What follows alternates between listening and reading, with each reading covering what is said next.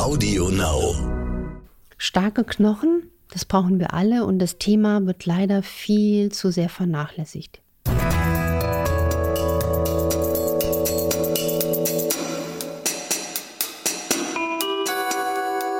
Dr. Anne Fleck, Gesundheit und Ernährung mit Brigitte Leben.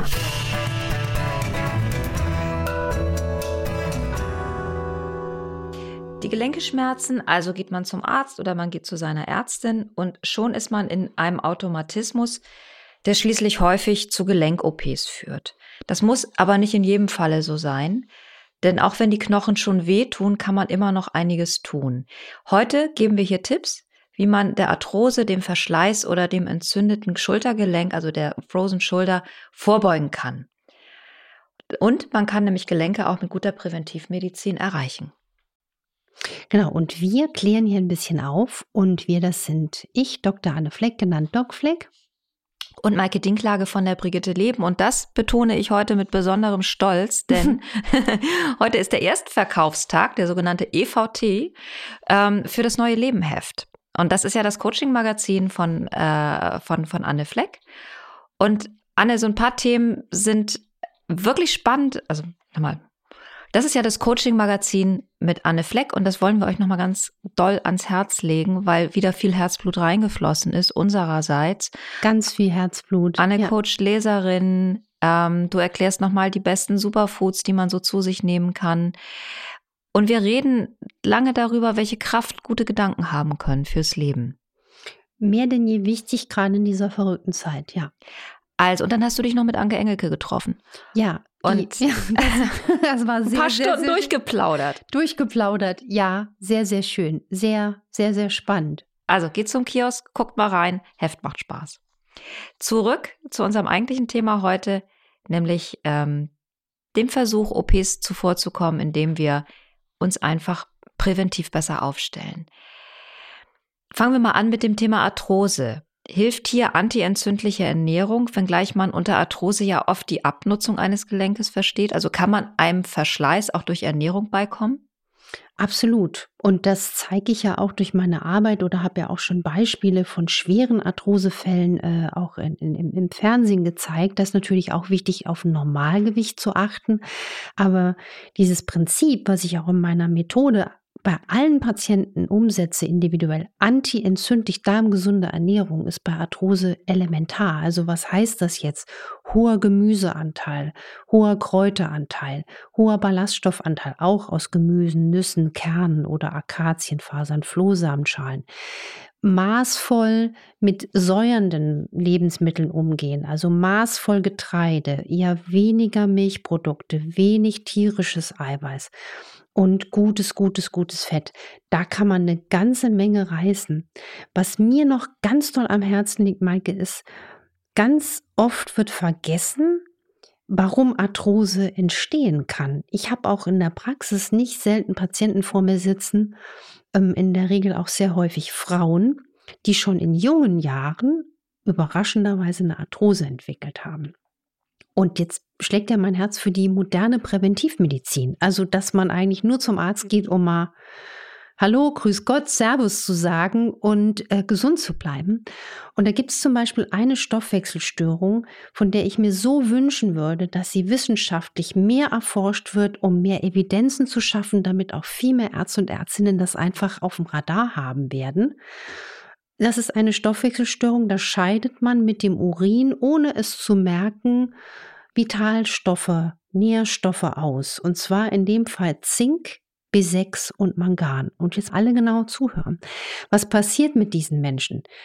Die bekommen, manchmal ist das auch angeboren oder erworben, diese Stoffwechselstörung, über ihr Leben einen Zink, B6 und Manganmangel. Zinkmangel bedeutet, sie sind infektlabil. Sie schnappen jedes Virus, jedes Bakterium leichter auf als andere. Meistens müssen sie dann häufiger Antibiosen schlucken. Das macht ihr Darmmilieu schlechter, dann sind sie noch infektlabiler.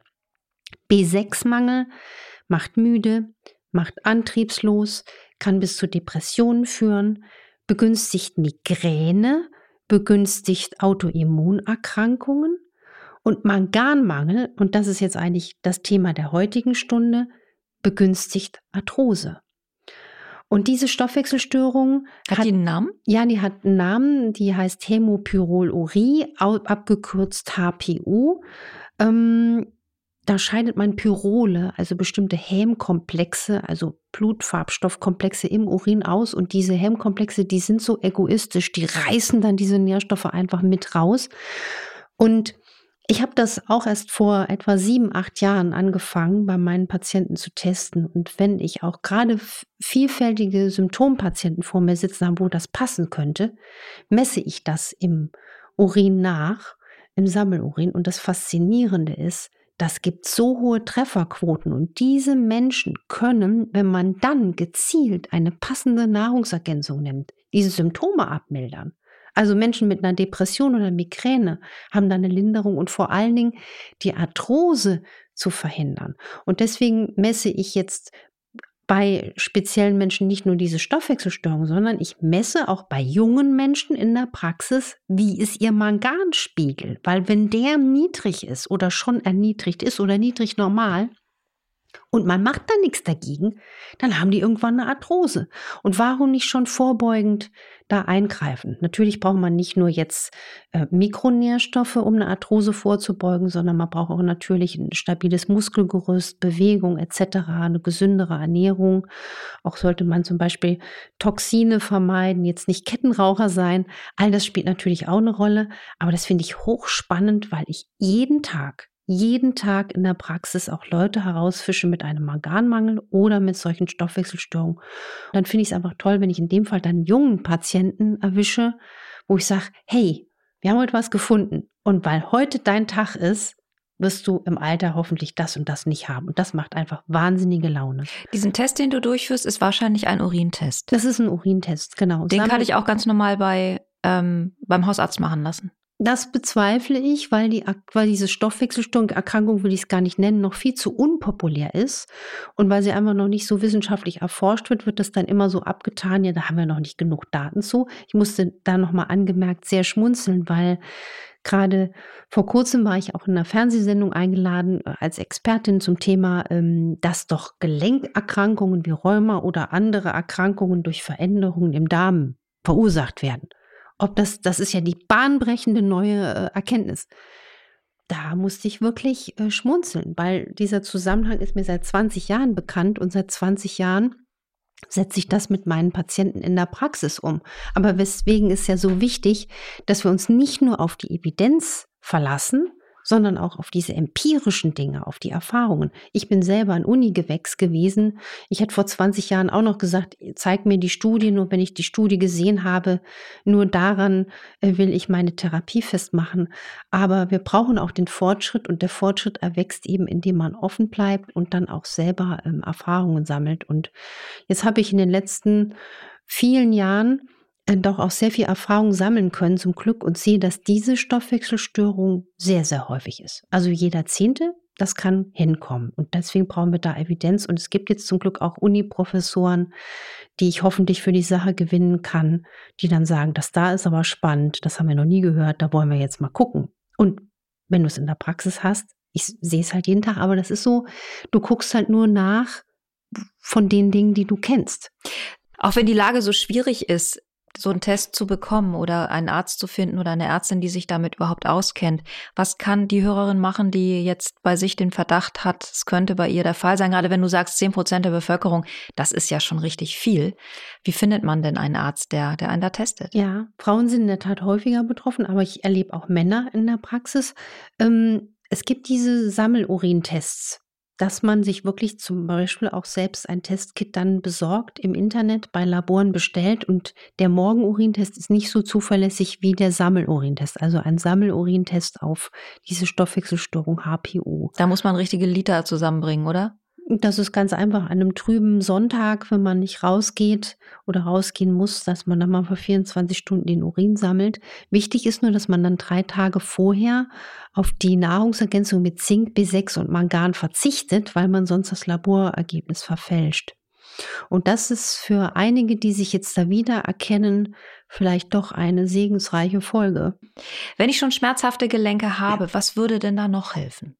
Also ernährungsinterventionell klar hochwertiges Omega-3-Fett hatten wir auch schon hier in den Folgen, also Algenöle, zum Beispiel Leinöl versetzt mit DHA, EPA, Zusätzen von Weizenkeimöl und optional Vitamin D aus einer Omega-Safe-Produktion. Das ist absolut stark in der Entzündungshemmung und was sehr belegt und was belegt sehr hilfreich ist bei Arthrose ist Hagebuttenpulver, also ein, zwei Teelöffel pro Tag kann man sich auch einfach in, in, in Frühstück einrühren und Vitamin C.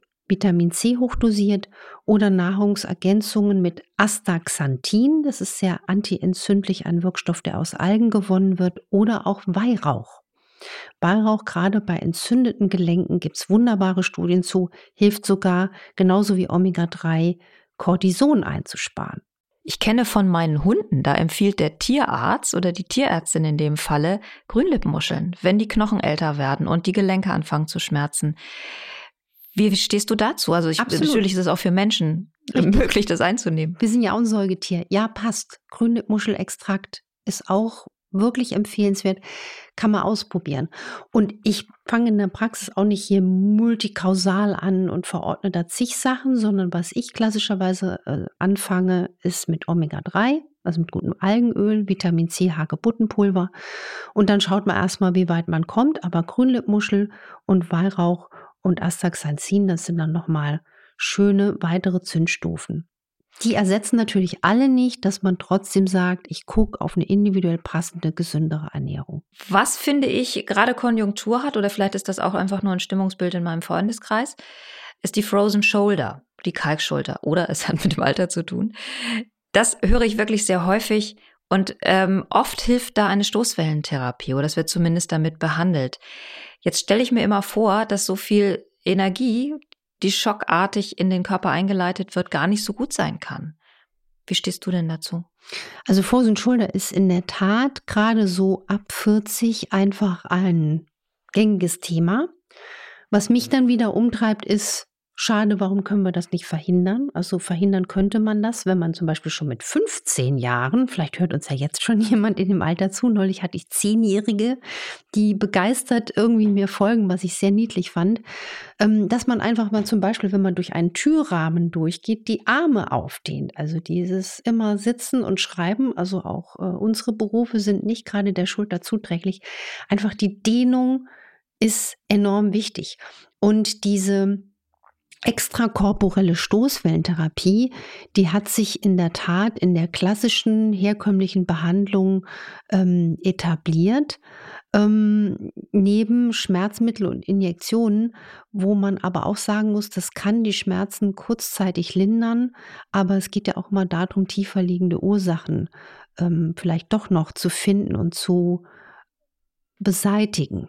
Und wenn zum Beispiel Medikamente nicht den gewünschten Erfolg bringen, dann wird diese Stoßwellentherapie häufig eingesetzt. Also da werden hochenergetische Druckimpulse gesetzt und die sollen dann in dem erkrankten Gewebe neue Blutgefäße bilden, die Durchblutung fördern und so erhofft man, dass dieses Zentrum der Kalkherde in den Schultersehnen etwas herausgelöst wird. Das wird dann auch mit Ultraschall in der Regel kontrolliert. Leider ist auch der Aufwand gar nicht so wenig für den Arzt, aber auch für den Patienten und leider wird das auch von den Krankenkassen, den gesetzlichen meist nicht übernommen.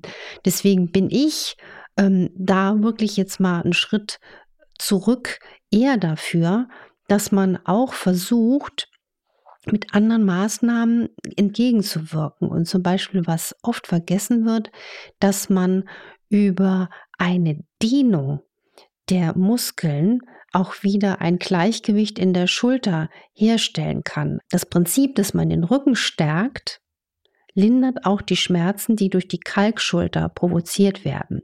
Und da gibt es ganz, ganz einfache Tipps, die ich jedem jetzt auch ans Herz legen würde, dass man versucht, jetzt einfach bestimmte Muskeln im Rückenbereich zu stärken, und zwar die, die Rückenmuskeln, die an unseren Schulterblättern, also an unseren Flügelchen liegen. Die müssen wir stärken, um einfach diese Schulter wieder nach hinten mehr zu dehnen.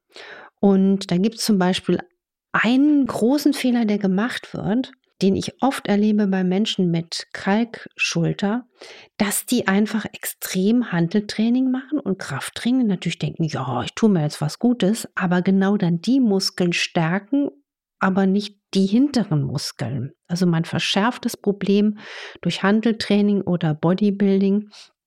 Und ein Tipp ist zum Beispiel, dass man sich ein Kissen unter den Arm klemmt, also wie wenn man eine Zeitung unter den äh, Oberarm klemmt, das an den Brustkorb festdrückt und das wirklich mal so 30 Mal hintereinander und vielleicht so 10 Mal am Tag kann man zum Beispiel im Homeoffice gut machen, sich dabei schön aufrichtet. Und selbst wenn man das jetzt hier so mal gerade nebenbei im Sitzen macht, wenn wir den Podcast aufzeichnen, ich drücke einfach mal mit meinem angewinkelten Arm gedanklich jetzt so ein Kissen an meinen Brustkorb, dann merke ich, dass hinten die kleinen, ich nenne das jetzt mal die Flügelchen, die Flügelmuskeln äh, äh, gestärkt werden. Und das ist ein dringender Tipp bei Kalkschulter, weil wir wissen einfach auch, im schlimmsten Fall gibt es dann als letzten Ausweg äh, zur Beseitigung die Operation. Das heißt, man sagt sogar, dass bis rund 10 Prozent der Betroffenen äh, und das Messer müssen. Und ähm, man muss aber auch sagen, auch Studien deuten darauf hin, dass die Rate von wirklich exzellenten Resultaten bei etwa 90 Prozent liegt. Das heißt, wir haben immer noch Grund zu sagen, so, so richtig in allen Fällen wird es nicht immer gut. Was ich überhaupt spannend finde, ist gerade im Bereich der Orthopädie, sieht man leider oft, dass in Deutschland zu viel operiert wird. Wir könnten Geld sparen, indem wir weniger operieren und mehr diese bewegungstherapeutischen, funktionalen Prinzipien umsetzen. Da gab es auch zum Beispiel ein ganz hervorragendes kritisches Buch von dem Orthopäden Dr. Martin Marianovic, ähm, der ein Buch geschrieben hat, Die Gesundheitslüge. Sehr, sehr kritisch. Der hat sich damit garantiert nicht nur Freunde gemacht, aber der sehr mutig genau das anspricht, dass in der Orthopädie manchmal zu früh operiert wird, leider und dann andere sinnvolle Strategien ausbleiben. Lass uns zum Abschluss nochmal auf das Thema Knochenstabilität gucken. Dazu kam eine Hörerinnenfrage, die sich sorgt, dass sie Kalziumräuber, unerkannte Kalziumräuber zu sich nimmt, ähm, was dann wiederum die ähm, Knochenstabilität beeinträchtigt. Das ist zum einen, dass sie glaubt, sie isst zu viel Kakao. Und zum anderen hat sie gehört, dass Ballaststoffe auch einen negativen Einfluss auf die Kalziumaufnahme haben sollen. Ist das aus unserer Rubrik ähm, im Internet steht viel Unsinn? Ähm, oder würdest du sagen, da ist schon durchaus auch was dran? Natürlich ist da immer irgendwas dran. Es gibt ja natürlich auch andere Mikronährstoffräuber. Also der klassischste Mikronährstoffräuber sind zum Beispiel Nikotin, die Pille oder Menschen, die täglich Medikamente nehmen müssen. Da gibt es ja auch wirklich belegtermaßen, also zum Beispiel Protonenpumpenhämmer als Magensäureblocker machen massiven zum Beispiel Vitamin B12-Mangel. Also da sehe ich eine größere Gefahr, wie wenn man jetzt eigentlich per se gesündere Nahrungsmittel im gesunden Maß isst. Aber was ich toll finde, ist, ähm, dass Menschen sich Gedanken machen und was man natürlich auch auf dem Radar haben muss, wenn man zum Beispiel mit solchen, ich sag mal, Staubsaugern arbeitet, wie Zeolit, also bestimmten Dingen, die Giftstoffe abbinden. Das kann ja auch Sinn machen. Ne? Also zum Beispiel auch Heilerde. Damit ähm, säubert man ja bestimmte äh, Dinge aus dem Körper. Ich sag nochmal, also Heilerde zum Beispiel. Damit bringt man ja auch Giftstoffe aus dem Körper raus, aber natürlich kann man damit auch gesunde Nährstoffe aus dem Körper treiben. Und deswegen bin ich ein großer Fan von Messen. Messen der Mikronährstoffe beim Hausarzt oder beim Facharztspezialisten für Vorsorgemedizin. Und wichtig ist da zum Beispiel, gerade wenn man diese Nährstoffe wie Magnesium hat oder Selen hat, die sollte man immer im Vollblut messen lassen, weil in der klassischen Blutmessung im Blutserum sind diese Werte nicht so bedingt aussagekräftig, weil du hast Nährstoffe nicht nur innerhalb der Zelle, sondern intra- und extrazellulär. Und im Vollblut wird quasi sowohl das intrazelluläre innerhalb der Zelle als auch das extrazelluläre Nährstoffgehalt, der wird gemessen. Und das ist dann so spannend und wieder innovativ. Mit Oxalsäure kann man ja auch wirklich ein Problem haben, also zum Beispiel Rhabarber. Und zum Beispiel, was ich ganz spannend finde, es gibt ja Patienten, die ärgern sich über Giersch im Garten. Dann sage ich, wenn ihr gerne Spargel esst, der hat ja auch bestimmte Effekte und man kombiniert das dann mit Giersch, dann treibt man genauso quasi die negativen Effekte wieder aus. Also lange Rede, langer Sinn. Ähm, wenn man Angst hat um die Knochenstabilität und Sorge um die Knochen, sollten wir uns alle machen, am besten schon ab dem Alter von 10. Dann ist es wichtig, auf Vitamin D-Zufuhr zu achten. Vitamin D brauchen wir alle auch gezielt als Nahrungsergänzung im individuellen Maß. Ich sehe immer noch Menschen in der Praxis mit einem dramatischen Mangel, der unterschätzt wird. Man braucht Magnesium, damit das Vitamin D überhaupt hochkommt. Auch da sollte man gegebenenfalls nachfassen. Und interessanterweise, wenn Magnesium und Vitamin D ausgeglichen sind, dann stimmt auch die Kalziumbilanz. Also ich freue mich jetzt schon aufs Frühjahr, weil dann wird im Garten wieder der Giersch sprießen. Dann mache ich mir einen schönen Gierschsalat und äh, eingedenke dieser angedenke dieser Folge. Ähm, Anne, ich danke dir. Nächste Woche melden wir uns wieder. Ihr könnt uns natürlich bis dahin abonnieren auf AudioNow, auf anderen Plattformen und eine Nachricht schreiben an infoline.brigitte.de. Und nächste Woche haben wir Jubiläum. Das ist nämlich unsere 50. Podcast-Folge. Was? Und ja, wusstest du gar nicht, ne? Nee. Habe ich mir auf, aufge, aufgespart mit diese kleine Info. Ähm, Goldene Hochzeit. Goldene, ja. oh mein Gott. Ähm, und die Folge feiern wir richtig. Und zwar mit ganz praktischen Koch- und Zubereitungstipps, die die guten Dinge in der Nahrung richtig groß rausbringen. Wir freuen uns da jetzt schon drauf. Es grüßen euch die Jubilare und habt eine gute Woche. Macht was draus. Tschüss. Tschüss.